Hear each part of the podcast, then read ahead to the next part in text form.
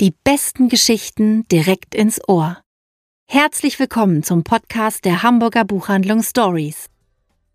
Hallo und herzlich willkommen zu einer neuen Ausgabe des Stories Podcast Die besten Geschichten direkt ins Ohr. Hier in unserem improvisierten Aufnahmestudio sitzen mit mir meine Kollegin Sarah O'Connor. Hallo. Und Frank Menten. Hallo. Und Bobby, der unterm Tisch liegt. Und ich natürlich, Anne-Rose Beurich. Ja, der 1. Juni ist da oder er war schon gerade da und ähm, das ist der meteorologische Sommeranfang. Wir nennen ihn auch, diese Ausgabe deswegen auch den jauchzenden Juni oder den jubelnden Juni, weil der Sommer ist da, das Wetter ist schön und auch ansonsten sieht es ja im Moment so aus, als würde doch noch endlich alles gut werden. Aber jetzt gibt es erstmal neue Bücher, Leseglück, auf allen Ecken und Enden und ich gucke zu Frank und sehe Frank. Nein, ich gucke zu Sarah. Ah, Sarah, das Gedicht fehlt, das Juni-Gedicht zum juchzenden Juni. So ist es und es kommt von Christian Morgenstern. Butterblumengelbe Wiesen, sauer Ampferrot getönt. O du überreiches Sprießen, wie das Aug dich nie gewöhnt. Wohlgesang durchschwellte Bäume, Wunderblütenschnee bereift. Ja, für wahr, ihr zeigt uns Träume, wie die Brust sie kaum begreift. Und jetzt gebe ich ab an Frank und sein erstes Buch, das sehr spannend aussieht. Ich werde direkt diesen idyllischen Eindruck des Gedichtes zunichte machen. Ein Krimi ist es, richtig erkannt. Und er heißt Angst sollst du haben. Und Angst bekommt man auch beim Lesen, das verspreche ich Ihnen. Wir sind in Boston, vielmehr in einer Vorstadt von Boston, und dort ist die Künstlerin Henrietta mit ihrem Mann Lloyd hingezogen. Ähm, Henrietta, die an einer bipolaren Störung leidet, äh, braucht dringend eine Luftveränderung. Ihr Mann hat eingewilligt und nun sind sie dort in dieser neuen Nachbarschaft und ähm, werden auch tatsächlich sofort von ihren direkten Nachbarn eingeladen. Mira und Matthew sie ähm, als Vertreterin unterwegs. Matthew ist Lehrer an der hiesigen Uni und ähm, die laden sie ein zum Essen. Das ist ein bisschen ein zähes Gespräch, muss man sagen. Leute und Matthew finden irgendwie gar nicht keine Linie zueinander, aber dann führt Mira die beiden durchs Haus und sehr clean, sehr stylisch das Haus. Und dann sagt sie, ja, das ist so unser einziger Ort, der so ein bisschen rausfährt, das einzige Zimmer, das ist Matthews Arbeitszimmer. Sie gehen in den Keller und das ist wirklich komplett anders als das ganze Haus. Sehr viel steht da rum überall und Henrietta schaut sich neugierig um und dann fällt ihr Blick auf, einen, auf eine kleine Figur, auf eine Trophäe. Und sie erkennt darin, oder sie vermeint darin, zu erkennen, eine Fechttrophäe, die einem Mordopfer gehört. Und sie weiß es deshalb so genau, weil dieser Mann, der dort ermordet wurde, in der Straße wohnte, wo sie vorher mit ihrem Mann gewohnt hat. Sie durchzuckt es total und merkt auch, dass Matthew sie sehr genau beobachtet und sie ist sich sehr sicher, Matthew muss der Mörder dieses Mannes gewesen sein. Sie traut sich allerdings nicht genau, das ähm, ihrem Mann mitzuteilen, weil sie ja auch weiß, dass er das wieder auf ihre Erkrankung zurückschieben würde. Würde sagen, Mensch, du, vielleicht sollten die Medikamente nochmal neu eingestellt werden auch. Ne? Und sie denkt, okay, eine Idee habe ich noch. Ich gehe nochmal zurück und schaue, und wenn die Trophäe da noch steht im Arbeitszimmer, dann ist ja alles gut. Und wenn nicht, könnte mein Verdacht ja berechtigt sein. Sie fädelt es ein, dass Mira sie nochmal ins Haus lässt und geht mit ihr nochmal rum. Und siehe da, die Trophäe ist weg. Die Frage ist natürlich jetzt, hat Henrietta recht oder nicht? Oder ist das einfach nur ein Zufall? Das Buch lebt total von seinen vielen Twists. Es gibt einige Twists und das ist wirklich großartig. Ähm, sehr, sehr spannend und ich finde, der Titel verrät nicht zu viel, verrät nicht zu viel, weil ich finde, Angst bekommt man wirklich beim Lesen, weil es, man irgendwann merkt, dass man eigentlich keiner der Figuren, die da erzählt, wirklich trauen kann. Man muss wirklich auf der Hut sein und am Ende denkt man nur so, holla, damit hätte ich jetzt nicht zwingend gerechnet.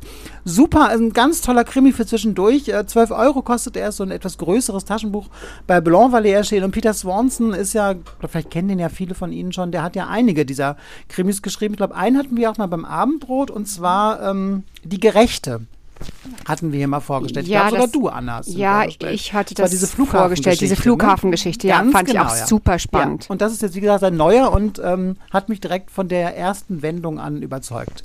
Kann ich sehr empfehlen. So, und jetzt hat auch die Lüftung aufgehört zu rauschen, passend zum ersten Einsatz von Anne. Ja, das ist immer ganz schön, wie Sie hier wirklich, ich möchte gerne mal wissen, wie Sie sich eigentlich unser Aufnahmebüro vorstellen. Mit der Lüftung, ab und zu dem Telefon, was klingelt, Bobbys Schnarchen unterm Tisch. Der Drucker, der manchmal angeht. Ähm, so, aber jetzt gibt es erstmal das nächste Buch. Und zwar geschrieben hat es Das war der Drucker. Genau, das war der Drucker. Geschrieben hat es Susanne Abel. Stay Away from Gretchen heißt es. Ähm, es ist eine deutsche Autorin und auf den ersten Blick mutet es ähm, so an, wenn Sie sich das Cover angucken, wie eine dieser inflationär erscheinenden Spurensuchen, die im Moment ähm, rauskommen und den Markt überfluten an. Also so ein, so ein Paar, von dem man nur den, den Rücken sieht. Also ich habe eigentlich ehrlicherweise gar nicht so viel erwartet und war dann aber nach kurzer Skepsis super gefesselt. Es geht um Tom Monderath. Tom Monderath ähm, ist ein Babyboomer. Er ist ein bisschen jünger, ist kein Babyboomer. Aber er ähm, lebt in Köln. Er ist ein super bekannter TV-Moderator. Ähm, und er ist sehr erfolgreich, viel beschäftigt, ähm, völlig bindungsunfähig, immer auf dem Sprung und immer auf der Suche nach der neuesten und schnellsten Story. Und insofern passt es überhaupt nicht in sein Lebenskonzept, dass seine 85-jährige Mutter Greta nach und nach immer verwirrter wird und auch damit immer abhängiger von ihm wird. Sie lebt auch in Köln. Er, er kümmert sich ähm, um sie und sie stellt halt dann immer wieder so Sachen an. Dann fährt sie mit ihrem alten BMW mitten in der Nacht los und weiß dann hinter Aschaffenburg ähm, nicht mehr, wo sie ist und wird in die Klinik eingeliefert. Und Tom ist eigentlich, ja, Tom findet das eine echte Zumutung, dass seine Mutter nicht die patente Frau bleibt, die sie immer war. Und er stellt sich nur ganz unwillig und, und widerstrebend dieser neuen Herausforderung. Und das ändert sich, als er merkt, dass seine Mutter zwar nicht mehr in der Lage ist, sich an, den, an das Frühstück zu erinnern, aber dafür ganz lange verdrängte Erinnerungen an Kriegs- und Nachkriegsjahre zutage treten, mit denen sich Tom nie beschäftigt hat. Und Tom muss feststellen, dass er eigentlich nichts, aber auch gar nichts über seine Mutter weiß und damit auch sein eigenes Leben auf komplett tönernen Füßen steht. Ich fand das ganz toll recherchiert.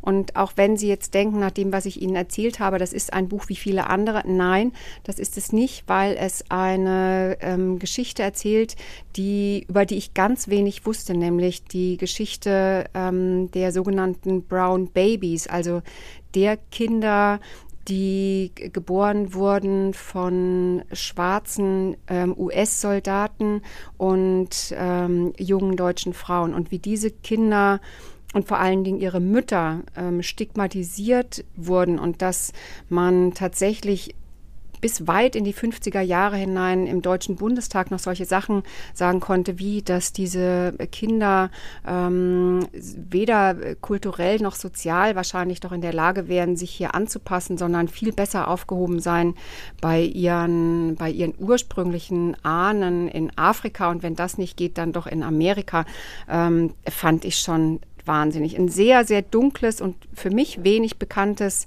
Kapitel der, der deutschen Nachkriegsgeschichte. Ein echt super, super spannendes, aufschlussreiches, packendes und sehr, sehr, sehr berührendes Buch. Und Stay Away from Gretchen war im Übrigen der Slogan, mit dem die amerikanischen Streitkräfte ihre Soldaten vor der Fraternisierung warnten, weil vermeintlich oder vorgeblich ähm, alle jungen deutschen Frauen unter Syphilis litten. Meine Güte. Tolles Buch, tolles Geschenk auch. Also das hätte ich gar nicht vermutet, dass diese Geschichte in diesem Buch steckt. Also wenn ich mir so das Cover angucke, dann Ich weiß nicht genau, was ich, was ich da erwarte, aber tatsächlich gar nicht diese Geschichte. Hört sich unglaublich interessant an, Anne. Ganz toll. Ja, es sieht so aus wie, ja, wie Carmen Korn. Richtig, ein bisschen tatsächlich, ja. Und ja. es verbirgt sich aber nicht Carmen Korn dahinter. Hört sich wahnsinnig interessant an. Und ich weiß auch, ich weiß gar nichts über die Brown Babies. Finde ich ganz, ganz interessant. Ähm, es geht in dem Buch, was ich euch jetzt vorstellen möchte, auch um Babys oder Nicht-Babys. Das ist nämlich hier die Frage in dem neuen Roman von Lynn Stromsborg, einer norwegischen Autorin, die bisher drei Bücher veröffentlicht hat, jedoch erst eines, ihr neues, ins Deutsche übersetzt wurde, vom schönen Dumont Verlag, ähm, übersetzt von Stefan Pluschkat. Und mir hat dieses Buch sehr, sehr gut gefallen. Es geht darin um eine namenlose 35-jährige Protagonistin, die keine Kinder haben möchte. Das ist jetzt ja erstmal unserer heutigen Zeit auch nicht mehr so eine unglaublich äh, ungewöhnliche Aussage.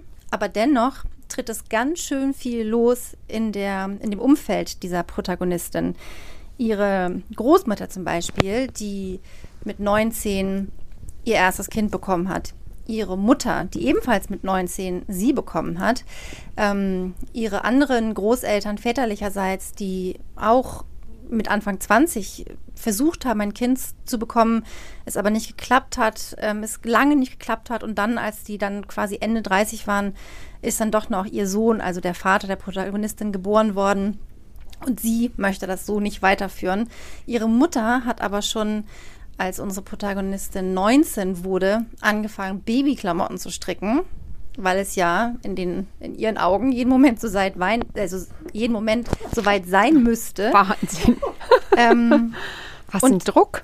Absoluter Druck. Und sie hat eine Freundin, die, sie hat mehrere Freundinnen, die schon als sie Kinder waren, wussten, sie werden Kinder kriegen.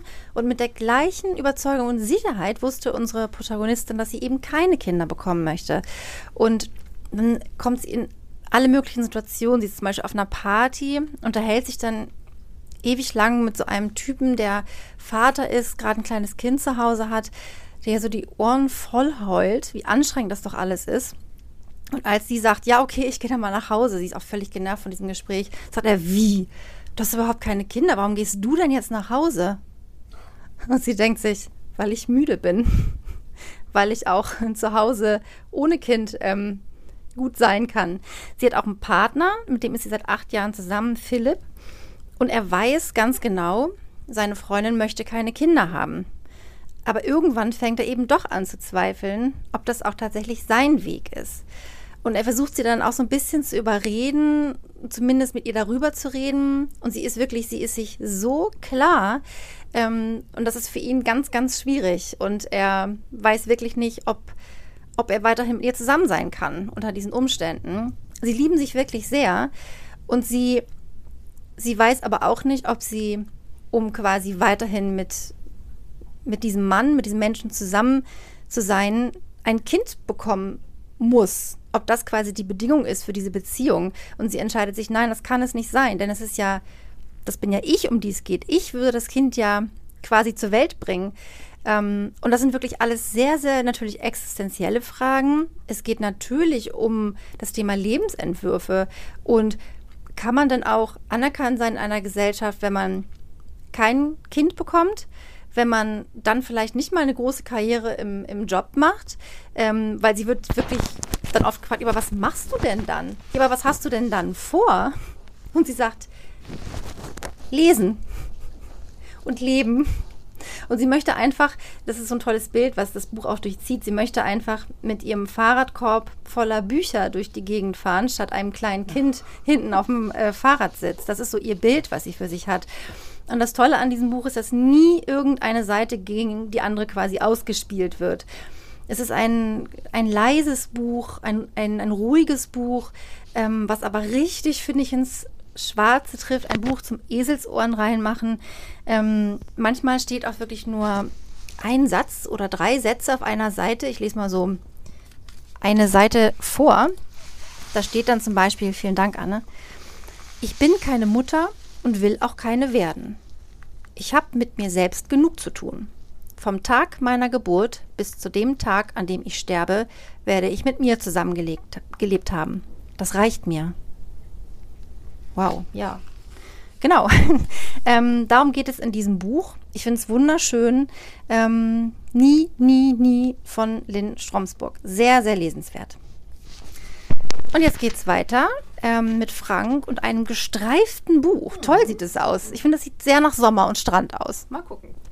Sommer stimmt, Strand nicht, aber ich muss noch mal was zu Nini Nie sagen. Ich finde es sehr beeindruckend jetzt. Ich war ganz still ja und dem sehr aufmerksam gelauscht, weil als Mann ist man dem Thema ja doch irgendwie eher fremd und ich kann mir gut vorstellen, was für ein Druck das ist, wenn alle um einen rum, gerade ab einem bestimmten Alter, immer fragen, na, und wann kommen mhm. die Kinder und egal ob man welche will oder eben, also oder ne, auch keine bekommen kann. Ich finde es einfach auch unmöglich, dass man das immer so voraussetzt, dass das unbedingt das äh, groß sein muss, was man im Leben erreichen kann. Also ich finde das ähm, super Buch.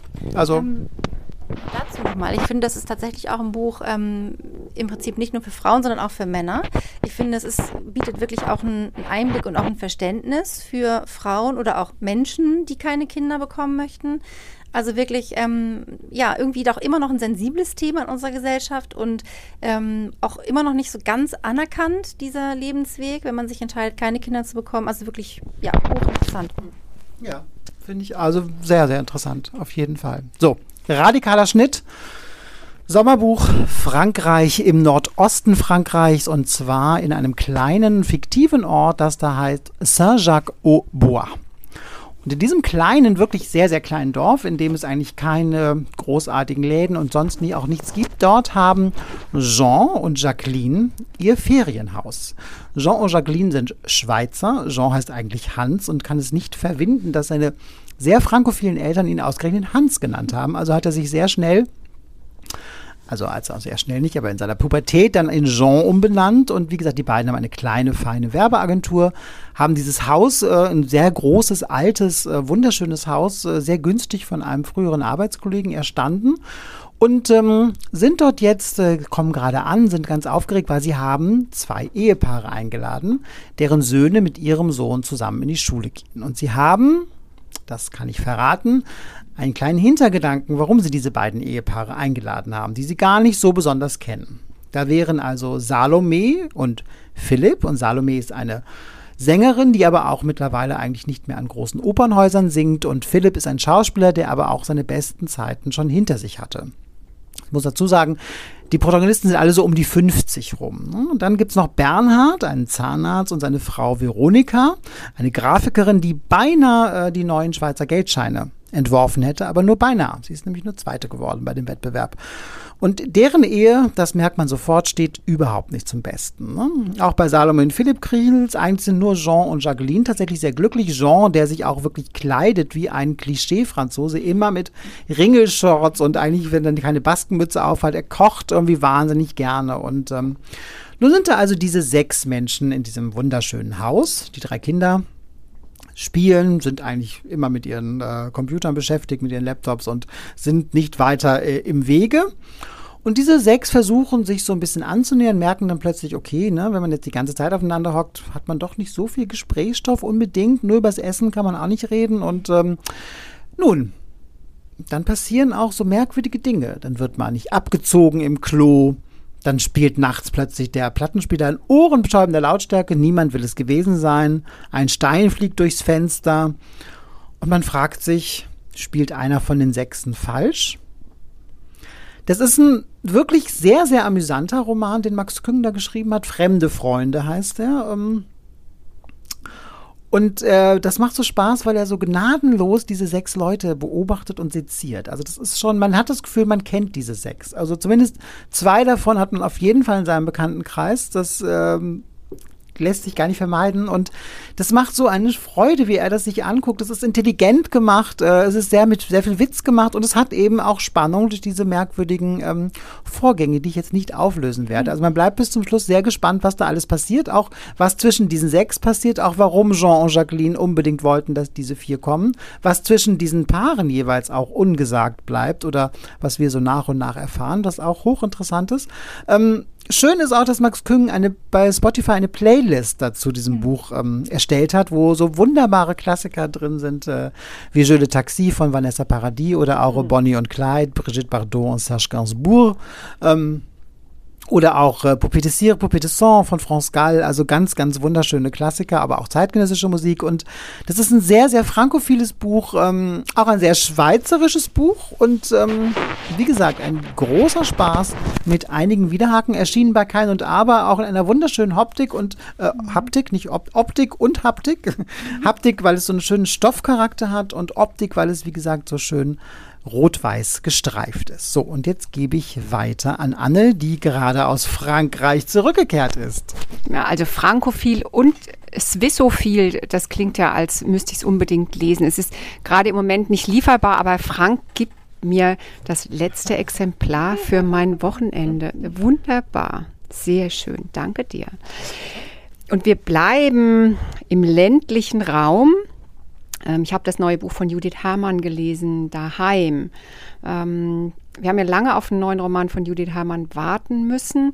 Sie beschreibt hier, im Mittelpunkt steht ähm, Anna, die Protagonistin, ist eine Frau, Ende 40, ein bisschen desillusioniert. Sie lebt ähm, allein, hat sich aus ihrer Ehe getrennt. Es gibt eine erwachsene Tochter, die auf Weltreise ist und ihren Eltern ähm, immer nur so Koordinaten schickt per SMS, ähm, um ihren jeweiligen Standort anzuzeigen. Sie hat mit ihrem Mann, mit ihrem Ex-Mann Otis ein gutes Verhältnis. Es ist ehrlicherweise ihr einziger richtiger Gesprächspartner. Sie schreiben sich immer und ab und zu telefoniert sie, telefonieren sie. Aber also sie ist so ein bisschen nicht desillusioniert, aber illusionslos aber noch nicht am Ende mit ihren Wünschen und Hoffnungen. Und sie zieht jedenfalls in ein altes Haus hinter dem Deich. Woher das kommt und warum sie dahin zieht, weiß man nicht so genau, als das Buch anfängt. Und, ähm, aber wild entschlossen, sich in der dörflichen Gemeinde neu zu verorten. Soweit klingt das ja eigentlich wie in dem neuen Roman von Julie C. Ähm, aber weit gefehlt, weil Judith Herrmann erzählt deutlich spröder und sehr viel weniger gefällig von dysfunktionalen Beziehungen, toxischen Verstrickungen und von Lebensbrüchen. Da ist zum Beispiel Mimi, ihre Nachbarin, eine Künstlerin, die, gerne irgendwie auch so ein bisschen zu ihr so ein fast erotisches Verhältnis aufbaut ähm, und von der man nie so genau weiß, wann sie eigentlich lügt oder die Wahrheit sagt. Und der Bruder von Mimi ist äh, Arild, ein Schweinebauer, der seit dem Tod der Eltern alleine auf dem elterlichen Hof lebt mit ungefähr 2500 zusammengepferchten Schweinen. Und dann gibt es noch den Bruder von Anna, bei dem sie in der Kneipe arbeitet, der äh, eine völlig, ja, eine, eine junge Frau zur Freundin hat, die aufgrund eines traumatischen Kindheitserlebnisses so gestört ist, dass sie eigentlich kaum ihre Tage verbringen kann. Und wenn man sich jetzt fragt, ob man es lesen muss, würde ich doch sagen, ja, weil sie so einfach wie nur Judith Herrmann das kann, so lakonisch und, und melancholisch und präzise einfach vom Scheitern und auch vom Neubeginn erzählen kann. Und ähm, ich finde, Daheim ist ein, ein ganz stiller deutscher Dorfroman ohne Pathos und trotzdem voller liebenswürdiger und schrulliger Menschen in den mittleren Lebensjahren.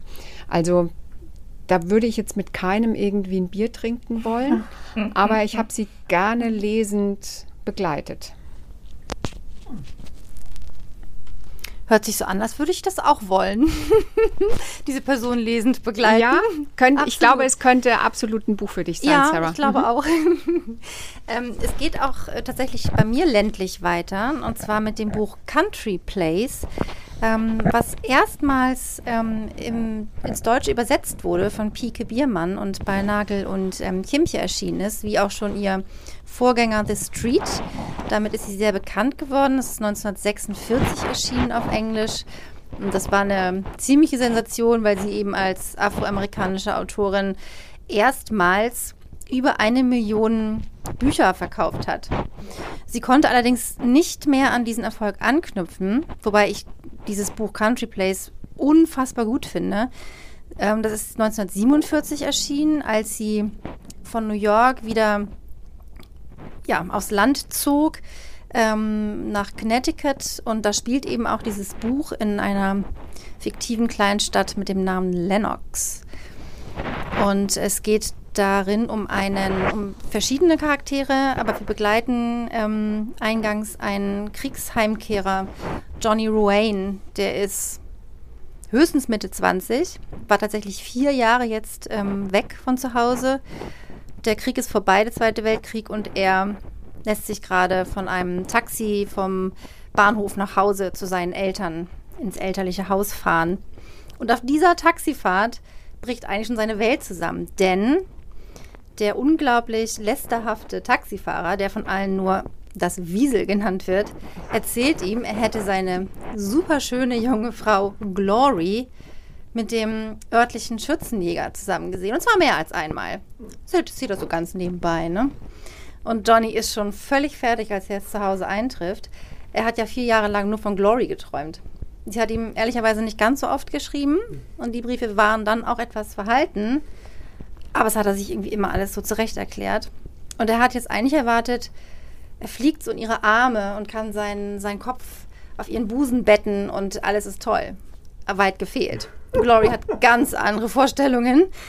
Sie hat nämlich eigentlich überhaupt keine Lust auf diesen Johnny. Die haben sich auch kurz vor dem, äh, vor, kurz vorm Krieg wirklich erst kennengelernt und dann eben schnell geheiratet, wie es, glaube ich, oft damals so war. Und sie findet den anderen Typen viel interessanter, diesen Schürzenjäger. Ähm, und ist eigentlich auch noch gar nicht so weit, sich wirklich zu binden.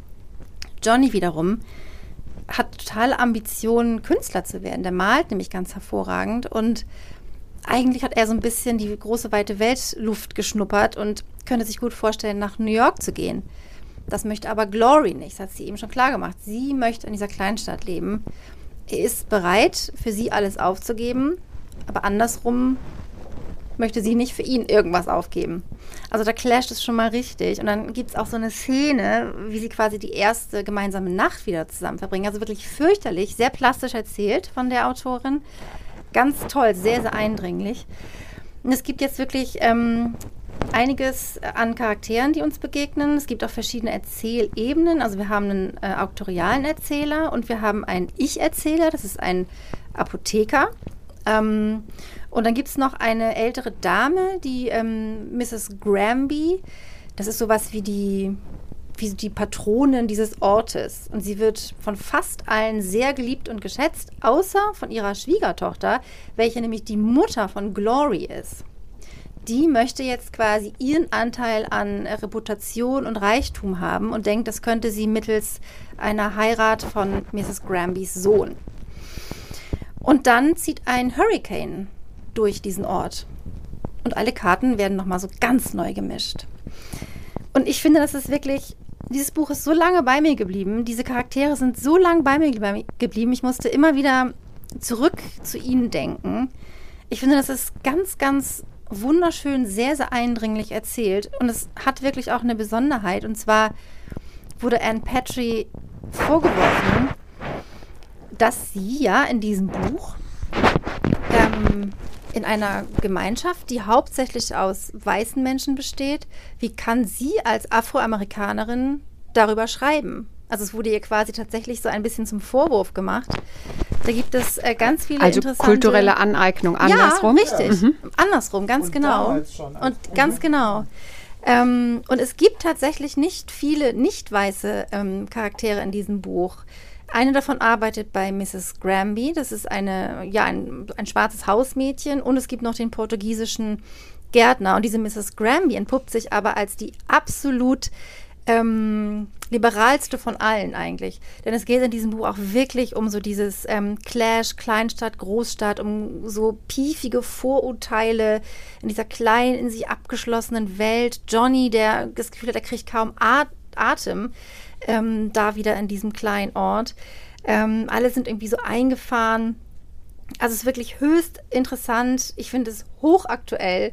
Ähm, ich finde, es ist ein ganz, ganz wunderbares, sehr, sehr lohnenswertes Buch. Also Country Place gibt es für nur 24 Euro hier bei uns im Laden. Und auch dieses Buch, liebe Sarah, kommt am Wochenende mit zu mir nach Hause. Ach, herrlich.